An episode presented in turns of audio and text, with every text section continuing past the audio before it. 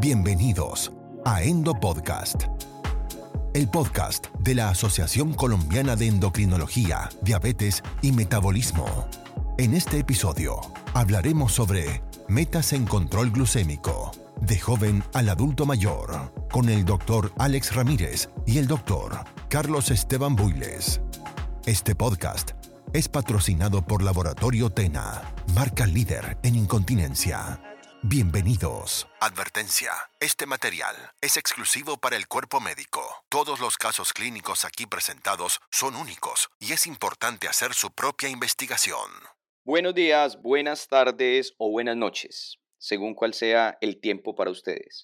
Bienvenidos a este tercer podcast de nuestra unidad académica virtual, como parte de la línea de contenido de la juventud a la vejez en diabetes, lípidos y riesgo cardiovascular. Esta entrega entonces será aquella de metas de control glucémico del joven al adulto mayor. Para ese fin entonces estaremos departiendo con el doctor Carlos Esteban Builes, quien es endocrinólogo, internista y miembro de la Asociación Colombiana de Endocrinología. Adicionalmente nos acompaña en el Comité también de Tecnología en múltiples proyectos que llevamos a cabo.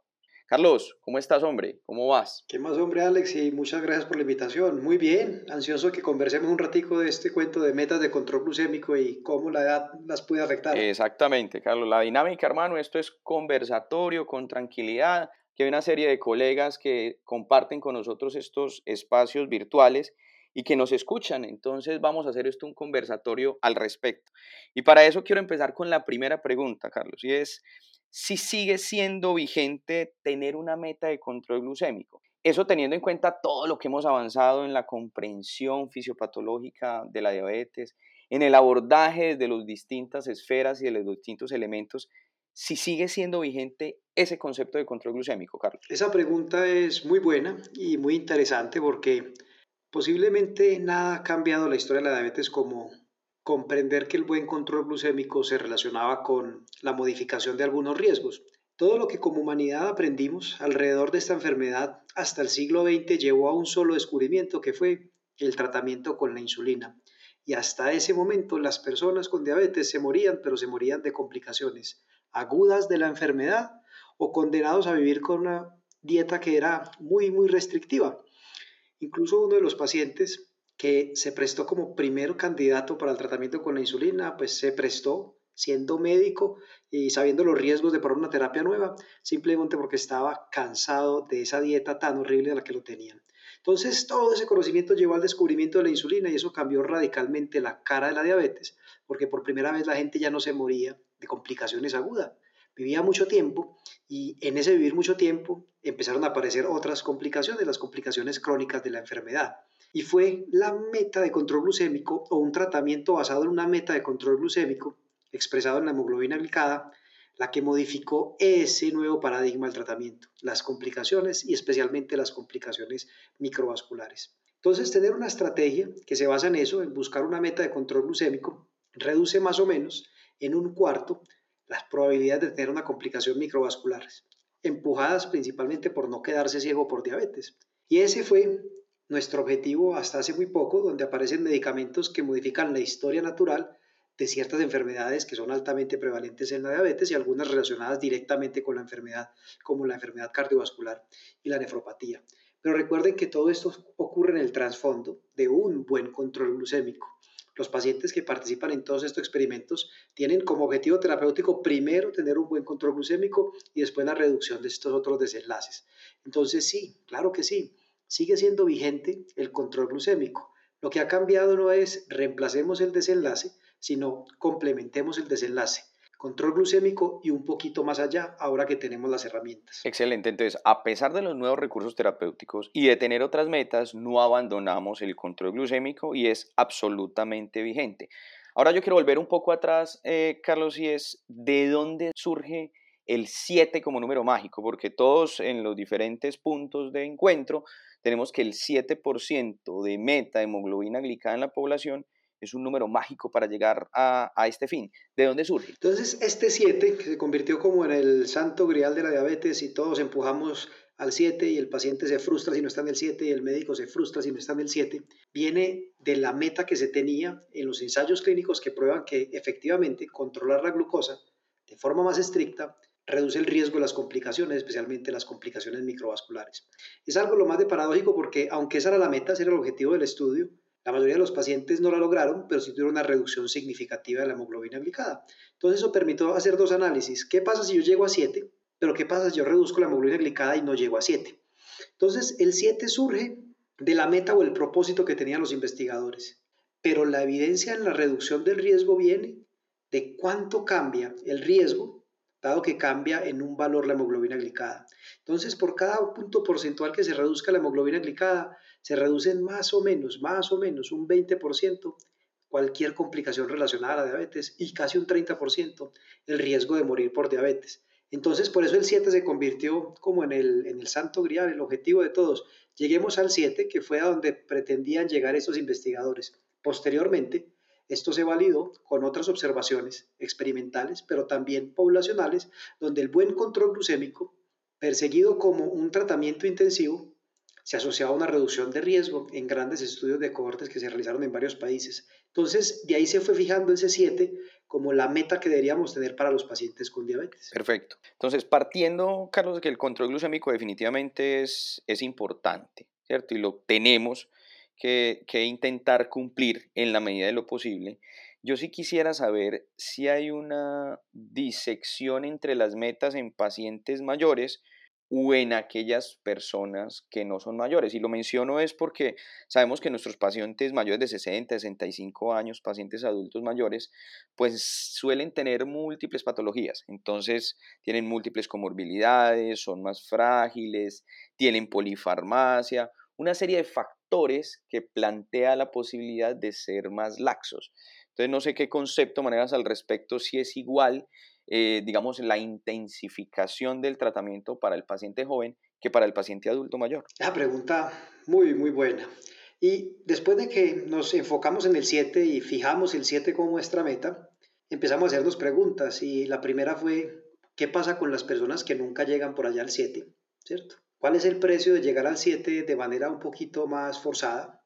Y los médicos somos rígidos en nuestra forma de pensar, eso es parte de cómo nosotros vemos la salud a nosotros nos encanta que nos digan, nada tiene que llegar y nuestros esfuerzos se ponen a una meta. Somos trabajadores incansables por lograr metas. Pero cambiamos esa forma de pensar ya en el siglo XXI y empezamos a pensar, existen personas con características distintas en quienes de pronto llegar al 7 no debería ser nuestra meta. Y entonces surgió un ramillete de personas venga, ¿quiénes podrían beneficiarse de una meta un poco menos estricta? Pero para comprender el quiénes, deberíamos primero comprender el por qué. Y el por qué es que hasta hace muy poco, intensificar la terapia para los pacientes con diabetes significaba básicamente utilizar dos medicamentos, insulina o sulfoniluria. Y el precio que pagábamos por la intensificación era una complicación muy común, que es la hipoglucemia. Alrededor de la hipoglucemia empezamos a tejer una serie de riesgos relacionados con estas, hospitalizaciones, infecciones, muerte y otros desenlaces graves para nuestros pacientes. Eso nos abrió los ojos y nos dijo, listo, ¿quiénes son estas personas en quienes intensificar la terapia pudiera llegar a ser perjudicial? Y dentro de esos grupos surge uno que tiene unas características que nos estabas mencionando vos. Las personas de más años que tienen muchos medicamentos, ya tienen una polifarmacia, están en alto riesgo de tener eventos adversos relacionados a la hipoglucemia y en quienes posiblemente la expectativa de vida en algunos sea limitada. Adicionalmente, como ya lo han discutido en otros podcasts de esta serie, eh, con mayor frecuencia vamos a encontrar en estas personas fragilidad. Entonces, estas personas entraron muy cómodamente en esta recomendación donde podríamos pensar en flexibilizar un poquito esa meta. Y surgió entonces una recomendación por allá alrededor del año 2015 de empecemos a pensar en que las personas ancianas, incluyendo otros grupos de personas, eh, permitámosles tener un poco de metas más laxas. El problema de esa recomendación es que a diferencia del 7, que es rígido, esta era amplia, entonces nos queda la pregunta ahí, ¿todas las personas mayores de 65 años son iguales? Para todas deberíamos buscar la meta. Si este raciocinio parte del riesgo de hipoglucemia, ¿qué pasa si nosotros buscamos intensificar la terapia, pero con medicamentos que sean un poco más seguros. Entonces, se ha abierto un poco más ese ramillete y dentro del grupo de las personas mayores de 65 años, vamos a tener subgrupos de personas en quienes, como en las personas jóvenes, vamos a querer buen control de la glucemia. Y es muy intuitivo. Aquellas personas que son mayores de 65 años, pero que por lo demás son sanos, que no tienen una enfermedad que les impone una expectativa de vida menor a dos años, que dentro de lo que vemos, la intensificación de la terapia no incluye para ellos una alta carga relacionada con la enfermedad. Y ahí vamos a preferenciar o a privilegiar aquellos medicamentos que tienen bajo riesgo de hipoglucemia. Y por el contrario, vamos a tener otro grupo de pacientes que son los pacientes más frágiles, aquellos que dependen para su cuidado de una tercera persona, aquellos que han sido afectados por enfermedades que limitan sus capacidades cognitivas y su habilidad para desenvolverse en el mundo. Las personas que tienen algunos tipos de demencia son un buen ejemplo. O aquellas personas que tienen episodios frecuentes de hipoglucemia que pueden ser o no sentidos por ellos insensibles o que son recurrentes en momentos difíciles. En esos pacientes podríamos volvernos un poco más laxo y trasladar ese 7 a un número cercano al 8%. Pero yo quiero que ustedes reflexionen un minuto y piensen en su consulta de las personas mayores cuántos de los pacientes pertenecen a este segundo grupo y cuántos tienen que son pacientes mayores de 65 años y vitales. Es posible que incluso algunos de ustedes que estén escuchando este podcast entren en ese grupo de pacientes o personas que tienen diabetes más de 65 años y son vitales. Entonces la respuesta es definitivamente no. El 7 no le calza a todo el mundo, pero la metalaxa tampoco le calza a todos los pacientes mayores de 65 años. Carlos, hay varias cosas que vos has mencionado muy interesantes y de hecho hacen un engranaje excelente con, con otros conceptos que hemos compartido en esta misma serie de podcast y lo hablábamos con la doctora Geraldine, casi que de individualizar la terapia en el paciente adulto mayor y ellos nos da unos tips bien, bien importantes que pues obviamente los colegas que nos escuchan van a, a, reproducir dicho contenido y van a poder, a poder profundizar. Pero vos también nos dejas dos presentes bien interesantes en esta pregunta. Primero el presente histórico, ya en el 2015 cuando se consideró ser más laxo, pero que se definieron unos criterios y dos segmentos muy claros en los mayores de 65 años. Esos pacientes, digamos, más sanos, con mayor expectativa de vida, sin alta carga de tratamiento, y aquellos que son más frágiles. Creo que son dos ópticas bien interesante es la que nos compartió la geriatra y la que nos comparte el doctor Carlos Willes, que son formas prácticas de implementación en nuestro componente, en nuestro componente clínico. Ahora, yo sí quisiera, eh, Carlos, a, manera de resumen, cuáles podrían ser las metas con las que nos quedamos, como para engranar eso en la práctica para nuestros colegas. Perfecto. Entonces, ¿yo qué les recomendaría o qué les diría?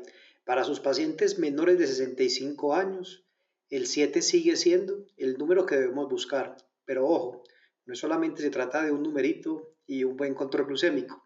Esto dentro del contexto de que hay otras condiciones que pudieran guiar la elección de la terapia en los pacientes. Así como les comenté que hay personas mayores de 65 años con características especiales, yo me puedo traer algunas de esas características y aquellas personas menores de 65, pero por ejemplo con episodios de hipoglucemia frecuentes e insensibles aquellas que tienen limitaciones en la expectativa de vida por otras condiciones, aquellas que son ampliamente dependientes para su convivir, o en aquellas que el, la terapia para la diabetes les impone una alta carga relacionada con el cuidado de la salud.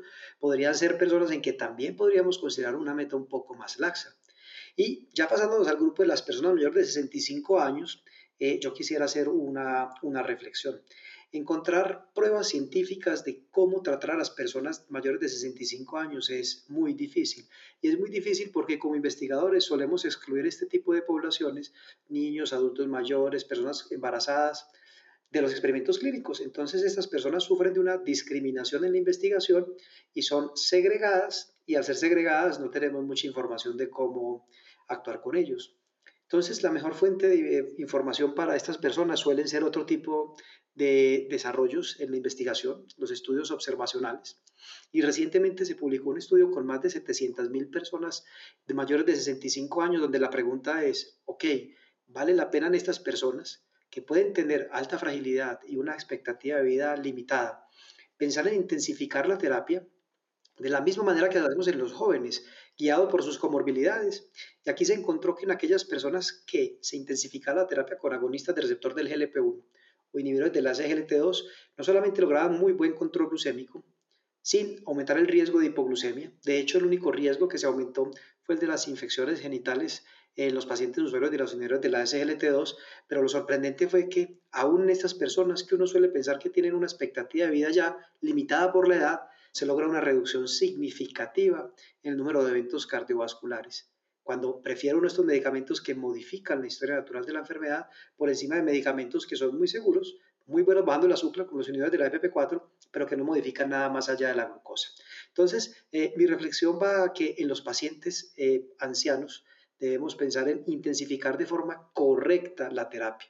Y esa forma correcta posiblemente pase por seleccionar medicamentos que sean seguros, especialmente los que están relacionados con la hipoglicemia. Pero de todo esto y mucho más vamos a conversar en la charla que tenemos pendiente dentro de esta misma actividad. Entonces no les voy a adelantar muchos más detalles. Carlos, excelente. Eh, te cuento que yo aquí he ido, digamos, intentando como consolidar los puntos más, más importantes.